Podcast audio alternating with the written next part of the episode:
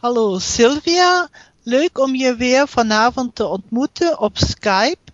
Ehm, we willen nog een gesprek uh, voeren over het onderwerp astronomie. En ik heb van jou gehoord dat je uh, beroepsmatig in aanraking um, bent gekomen met de radioastronomie. Kun je daar wat meer over vertellen graag? Ja, Fazulje. Leuk om je weer uh, te spreken vanavond. En inderdaad, uh, mijn eerste echte baan na mijn studie was uh, op Jodrell Bank. Um, na mijn studie zocht ik een baan en ik wilde graag naar het buitenland gaan als dat mogelijk was. En toevallig zag ik een advertentie in een vakblad dat er computerprogrammeurs werden gezocht in uh, Jodrell Bank in Engeland. En uh, dat leek me wel interessant. Ik uh, wist verder niks van radioastronomie af, maar dat werd niet gevraagd. En het gesprek zou zijn op, op Dwingelo, op het onderzoekscentrum van radioastronomie in Dwingelo. Dus ik heb mijn brief en cv ingestuurd en ik werd uitgenodigd. En het gesprek ging in het Engels en ik kwam er goed doorheen. Dus een paar maanden later kon ik um, op het vliegtuig uh, stappen naar Manchester met een dikke koffer en mijn bergschoenen aan, omdat dat te veel te zwaar zou zijn in een koffer. En ik werd opgehaald uh, door mijn um, chef uh, die mij een paar dagen bij hem huisvestte. Totdat ik zelf een um, woning had gevonden. Maar nu ben ik heel nieuwsgierig. De radiotelescoop daar, of zijn het meerdere radiotelescopen? Hoe zien die eruit? Ja, dat is een heel uh, imposant uh, gezicht. Er is uh, één grote radiotelescoop, dat is een, een schotel, een echt een enorme grote schotel die je van, van kilometers veraf uh, kunt zien. En daarnaast staat nog een kleintje die ook nog steeds uh, dienst doet. Maar vooral de grote, dat is echt de beroemde Lovell-telescoop. Want um, het onderzoekscentrum daar is in de jaren 50 opgericht door uh, meneer Bernard Lovell. Die uh, werkte er nog steeds toen ik uh, daar kwam. En het was al een man van in de tachtig toen. Dus ik had nog een keer heel onschuldig een beetje foute opmerking gezegd van... oh, leeft hij nog steeds? Maar inderdaad, het was nog een heel um, baasje die nog steeds... Niet elke dag, maar heel vaak kwam werken. En ik heb uh, net uh, gekeken op de website dat hij inderdaad een paar maanden geleden is hij overleden op 98-jarige leeftijd. En dat hij uh, tot nog vlak voor zijn ziekbed um, altijd heeft gewerkt daar. Dat is zeer indrukwekkend. Zo'n lang beroepsleven en dan nog bij goede gezondheid, zeg maar. Ja, en het was dus heel interessant om op zo'n hele mooie plek uh, te kunnen werken. Want je zat in je bureau en je had uitzicht uh, op de telescoop, die dus uh, elke dag naar een andere richting draaide om verschillende dingen te kunnen observeren volgens een vastgepland rooster. Ja, ik wil graag maar weten, je hebt verteld dat er ook een bezoekerscentrum is. Wat wordt dan aan de bezoekers geboden? Um, het bezoekerscentrum is meer een uh, klassiek uh, planetarium ook. Dus ze leggen wel dingen uit van, nou, dit is een radioastronomie uh, plek.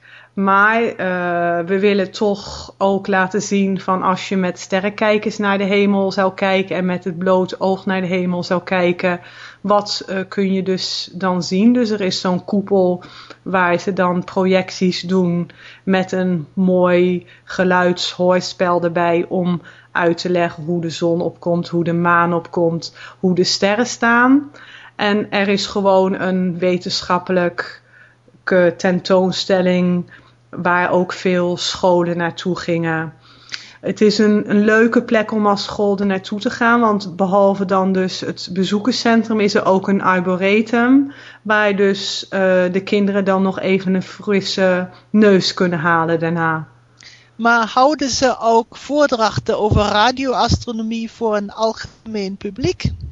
Uh, ja, er waren altijd. Uh, af en toe waren er gewone voordrachten voor het algemene publiek. Maar ik zelf ben daar eigenlijk nooit uh, zo naartoe gegaan, want ik had daar mijn werk en ik uh, woonde 15 kilometer daar vandaan. En ik had alleen maar een fiets, dus um, ik fietste elke ochtend daar naartoe en elke avond terug. En dan had ik eigenlijk niet zoveel zin om uh, s'avonds daar nog een keer naartoe te gaan, want dat zou te ver zijn.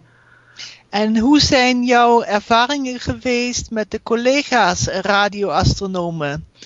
Ja, dat is heel interessant, want uh, zij uh, bestudeerden dus echt de signalen die dan door de telescopen niet alleen ter plekke, maar ook van andere plekken op de wereld opgenomen worden.